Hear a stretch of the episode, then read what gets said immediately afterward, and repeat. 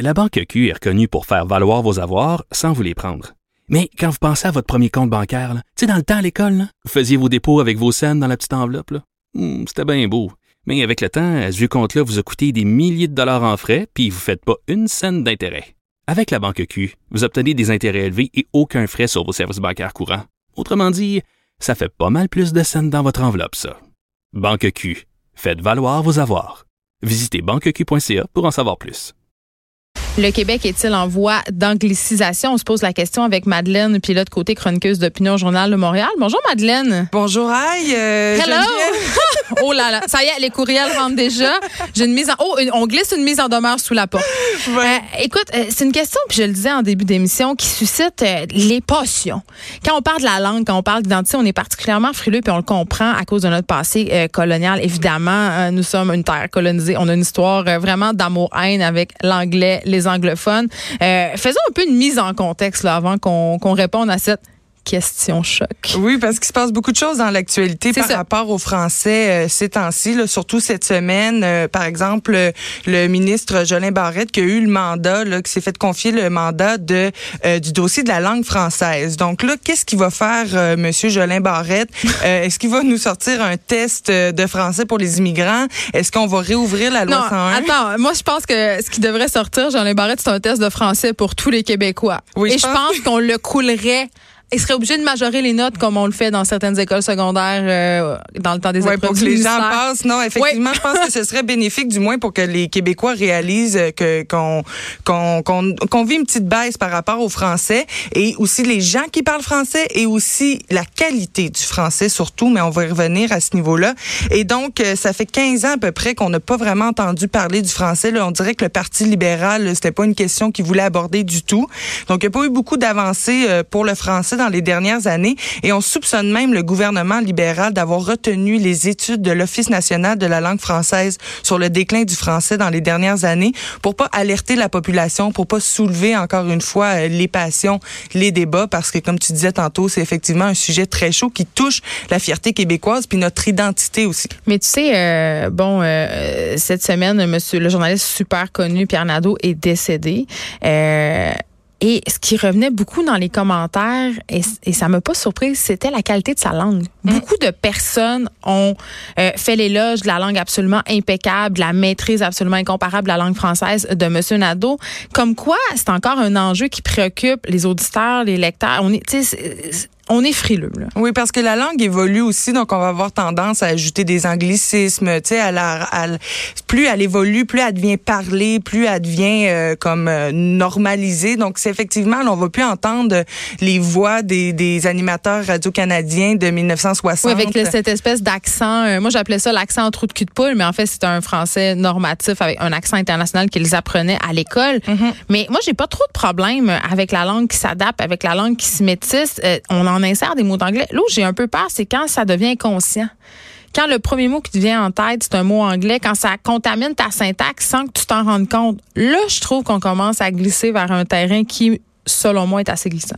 Oui, exactement. Puis il faut faire attention à ça, mais c'est- ça a ses avantages comme ça a ses désavantages. Donc la langue est, est plus libre ces temps-ci. Tu sais, par exemple, le groupe Dead Obies qui chante, qui rappe en franglais. Ouais, ben, on radio, pas- radio, euh, loud, Exactement. On n'aurait pas vu ça euh, il y, a, il y a 20 ans, par exemple, là, tu sais, quand, quand Loco Locas défendait le Ben, Ouais, français. mais Loca Locas, ils sont ultra nationalistes. tu sais. Je pense qu'on c'est un c'est un bon exemple, mais c'est un mauvais exemple en même temps. Maglette, puis l'autre côté. Parce qu'il dé- défendait ça pas mal.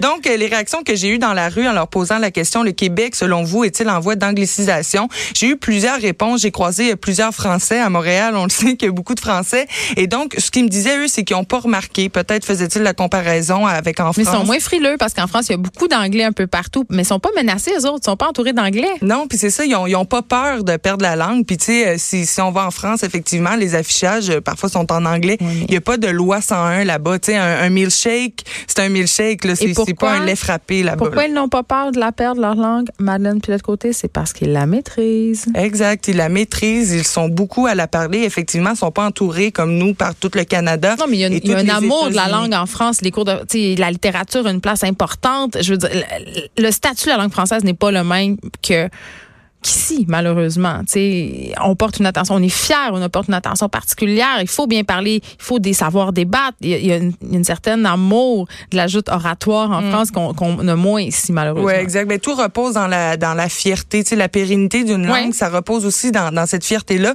Et ici, j'ai l'impression qu'au Québec, effectivement, on est fier de parler euh, français, mais qu'on a toujours un peu la honte euh, de pas maîtriser parfaitement l'anglais. On a peur d'avoir la snob aussi si on parle trop bien. Exactement. On l'entend souvent, celle-là. Exactement. Donc, les autres réactions que j'ai eues, euh, donc, j'ai deux jumelles qui m'ont dit non, faut, moi, je trouve pas qu'on est, qu'on est en anglicisation au Québec. Faut juste faire attention au contexte de la mondialisation. Ouais. Il y a plus en plus d'immigrants francophones aussi qui viennent.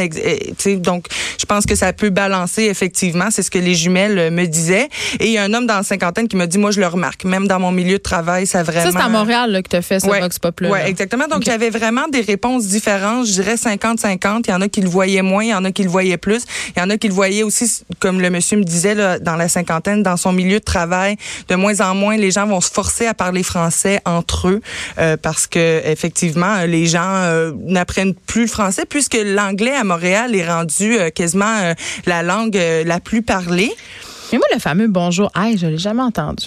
Ah ben moi je l'ai entendu. Ça s'entend, ça s'entend effectivement. Dans les commerces, là, je me suis jamais fait répondre tant que ça en anglais. Puis dès que je parle français, ils switch tout de suite. Ça m'a jamais tant hérissé le poil des jambes, je te dirais. Je trouve qu'il y a des combats euh, par rapport à l'anglais là qui seraient beaucoup plus pertinents que le bonjour aïe. Moi c'est au niveau syntaxique. Mm-hmm. Quand tu vois que des, des, phrases en français ils ont une syntaxe empruntée à l'anglais, puis c'est surtout chez les jeunes là, parce qu'ils consomment énormément de contenu euh, en anglais sur YouTube, mm. sur Instagram. Exactement, c'est une des causes. Et là, je trouve que c'est vraiment, vraiment, vraiment problématique. Mm-hmm. Mais donc euh, à Montréal, il y a 1,3 million de personnes qui parlent français. Mm. On parle de 740 000, 740 000 anglais et euh, près de 700 qui 700 000 qui vont parler des langues immigrantes et moins de 700 personnes qui vont parler autochtone à la maison. Donc euh, il y en a vraiment pas beaucoup et c'est vraiment le recensement le recensement de 2016 qui a soulevé la question euh, du déclin du français et donc les données qu'on nous donne c'est qu'il y a 8 millions de Canadiens qui parlent le français tous les jours et qu'il y a eu une diminution de 2,5% des gens qui parlent le français au Canada en 2006 et 2011. Donc c'est pas tant que ça, mais c'est quand même beaucoup une tendance. C'est une tendance puisqu'effectivement, euh, le nom, la population augmente et donc c'est le ratio qui s'en trouve affecté par rapport au français et à l'anglais euh, au Canada. Euh, aussi, les professeurs vont euh, remarquer une régression de la qualité du français aussi. Par exemple, je lisais des articles qui disaient que des profs remarquent, par exemple, en 5 6 année du primaire, qu'il y a 20 ans, c'était facile pour un, pour un élève d'écrire un texte de 300 mots de compréhension de texte. Et maintenant, c'est vraiment plus ardu, vraiment plus difficile. Donc, elle observe, puis de façon généralisée, ces enseignantes-là, qu'effectivement, il y a une régression au niveau de la qualité du français. Et est-ce que ça peut être dû au texto? Ben, ça peut peut-être être dû au texto. On parle plus anglais. On lit moins aussi on lit moins hein, qu'on lisait. Oui, parce que ça, c'est quand même la base pour apprendre une langue de la lire. Exact. Et Netflix et YouTube. Encore? oui, on en reparle. Netflix, YouTube, mais tout ça, c'est du contenu majoritairement anglophone et les gens euh, écoutent en langue originale la plupart du temps.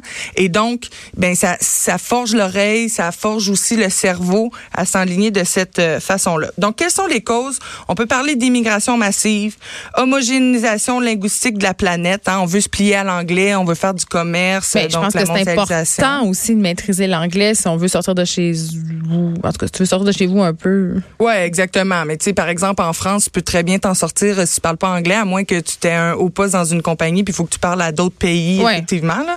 Mais je pense qu'il y a moyen de, de s'en sortir. Mais c'est vrai qu'au Québec, si t'es pas bilingue, tu peux effectivement quasiment pas travailler. Mais moi, ça m'a déjà empêché d'avoir une job. Quand, euh, quand j'avais 24 ans, j'avais passé une entrevue pour travailler euh, chez des magazines que je nommerai pas. Et euh, je l'avais jusqu'à temps que à la réponse es-tu bilingue, je réponds non. Mais j'avais juste pas compris que j'avais juste à répondre oui. Puis ouais, ça allait, ça, allait être correct. Parce qu'en fait, j'aurais jamais pas. Cette job ne demandait nullement de maîtriser l'anglais. Non, ben c'est ça. Si c'était un magazine euh, mm. francophone, euh, effectivement, pas besoin de parler anglais. Avènement de la technologie, c'est une autre cause. Ouais. Donc, euh, YouTube, on regarde de plus en plus de trucs. Et euh, connaissez-vous la loi sur la langue au Canada? Donc, c'est une loi qui a été faite en 1969. C'est la loi 101? Euh, non, Non? c'est la loi des deux langues officielles. non. Donc, il a rendu le français et l'anglais comme les deux langues officielles du Canada. Et qu'est-ce qui se passe? C'est que c'est pas respecté dans toutes les provinces. Ben Par exemple, en Colombie-Britannique, à Terre-Neuve, les services de, de- de justice sont pas offerts en français. Et donc, euh, si tu es une personne francophone à Terre-Neuve, tu veux divorcer, ben il faut tout que tu traduises tes papiers de divorce. Faut- donc, ça, toutes les, euh, les échanges aussi euh, en cours sont faits en anglais. Donc, ça peut désavantager effectivement les gens qui sont francophones et qui habitent pas Ça au devient Québec. fastidieux, là, c'est ça? Ouais, ça devient fastidieux et ça décourage les gens à, à- à- à poursuivre de, de parler en français parce que euh, les, les services sociaux, la justice, ben ils répondent pas à cette demande-là. Là, on se demande est-ce qu'on réouvre la loi 101, hein, la loi 101 qui a été faite en Ah. en 1977 par René Lévesque au PQ. On l'appelle la charte de la langue française aussi. Donc, en gros, l'affichage, faut qu'il soit en français, là, des commerces et de tout Ah, ça. Il y a bien des endroits à Montréal, en tout cas, je me prenais dans le quartier chinois. euh, Où c'est pas respecté, dimanche, effectivement. euh, non, non, c'est pas, non, Effectivement. pas respecté. On a fait une version française des lois. Euh, les accès aux écoles anglopho- anglophones ont été restreints aussi. Hein. Seuls les gens, euh, par exemple, avec un parent anglophone, pouvaient aller au primaire ou au secondaire en anglais. Puis c'est encore comme ça aujourd'hui. Puis les entreprises avec 50 employés et plus, ben il faut qu'il y ait un certificat de francisation. Puis pour avoir ce, avoir ce certificat-là, qui, est- primordial, ben il faut euh, prouver en fait que le français, là, c'est la langue utilisée au sein de la compagnie.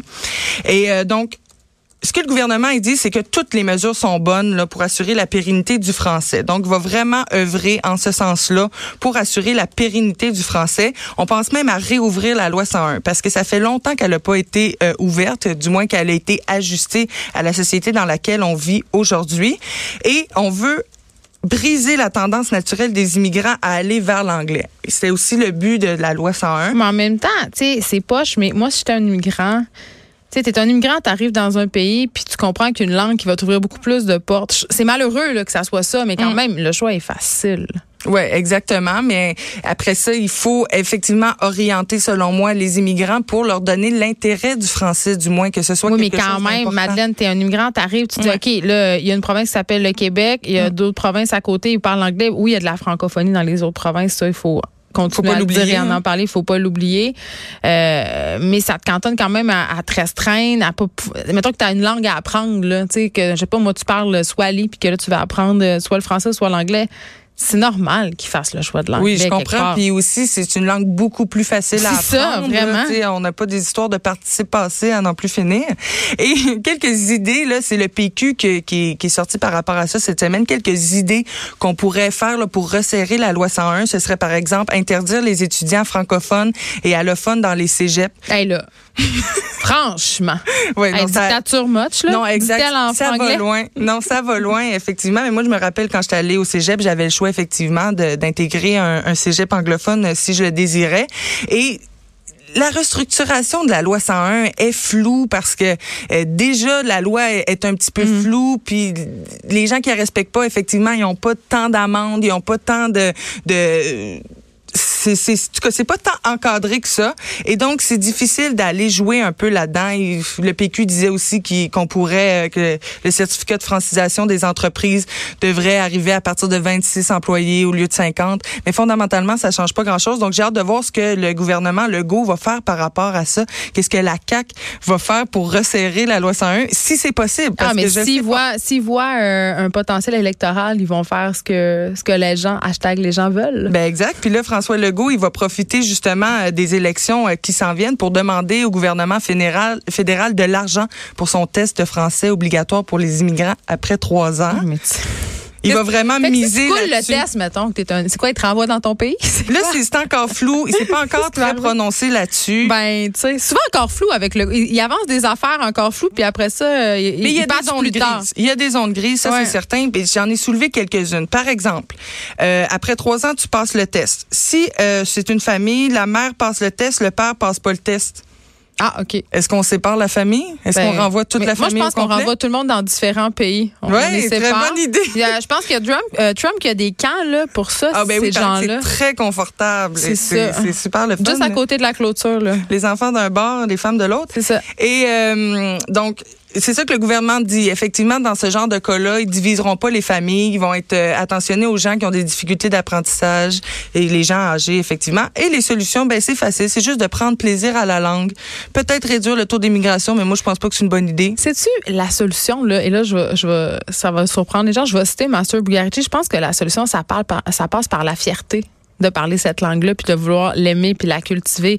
Consommons notre culture, euh, faisons la vie, puis soyons fiers de parler français. Ça, puis soyons pas fiers, soyons fiers aussi de parler anglais aussi. Mm -hmm. Je veux mm-hmm. dire, mais... Mm -hmm. Un n'enlève pas l'autre. Non, c'est ça. Ouais. Je, je, suis un peu tannée qu'on parle qu'on fasse un débat français versus anglais, que ça soit tout le temps une espèce de guéguerre. Pourquoi on ne pense pas en complémentarité? Mm. Puis je veux dire comme ma mère, parlons les deux langues, mais maîtrisons-les avant de les mélanger ensemble. exact. Donc, soyons fiers, incitons les jeunes à lire, à écouter des émissions en français, à prendre des nouveaux mots, prendre plaisir à la langue.